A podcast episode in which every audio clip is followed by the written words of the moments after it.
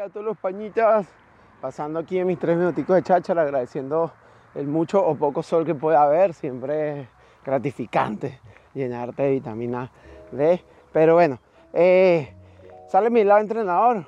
Eh, últimamente he estado pensando en mi propia experiencia de vida y como a eh, persona que le gusta el fitness o la actividad física y hoy en día se dedica a ello y en donde quiero hablarte hoy del, del máster, ¿sí? el ser máster.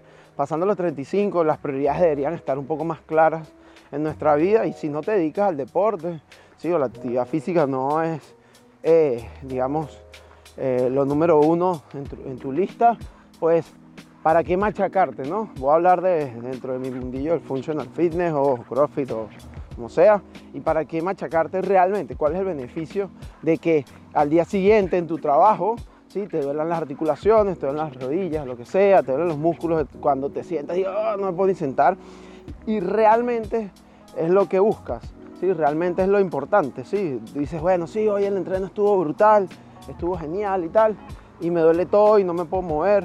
Mm, no estoy tan claro, eh, no estoy tan claro, y sobre todo porque porque yo como entrenador pues no es lo que quiero realmente, ¿sí? Dentro de este mundillo pues hay muchos aspectos técnicos que se tienen que llevar con calma, hay muchas habilidades que una vez que desbloquees, como dicen aquí, pues es súper divertido eh, poderlas mantener en el tiempo y después meterlas en entrenamientos un poco más intensos, pero la pregunta es, ¿de verdad te hace falta entrenamientos más intensos? ¿Sí?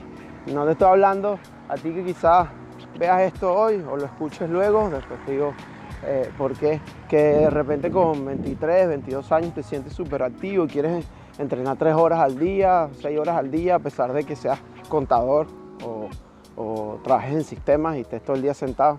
Sí, básicamente no tiene mucho sentido, pero eh, te hablo a ti que entiendes que la longevidad es importante, sí, estar longevo, saludable. Yo quiero llegar sólido a los 90 y solo a los 90, si mi salud articular no es tan buena, no porque sea o no flexible o tenga o no rango de movimiento, sino que me he reventado eh, en el tiempo con entrenamientos muy locos, pues la pregunta es si vale la pena, ¿no?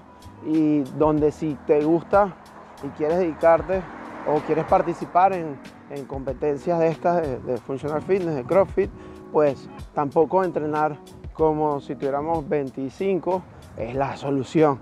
¿vale? Al final la, las adaptaciones deben ocurrir para atletas máster, ¿no? Y, quiero enfocarme un poco más en eso porque he notado que, vale la pena invertir, invertir tiempo en, en ayudar a personas eh, que somos friki como yo, pero que de repente no, no, te dedicas a esto. Porque, por ejemplo, yo voy, llego al gimnasio, bueno, es, lo que, es donde estoy todo el día, estoy con personas dentro del eh, trabajo individualizado y tal.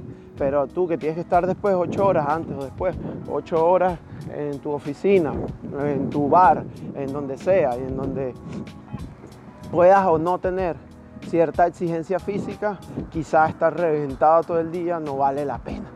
¿Sí? Y es un poco lo que pasó por aquí, quiero que me des tu opinión, a ver qué, tú, qué piensas para...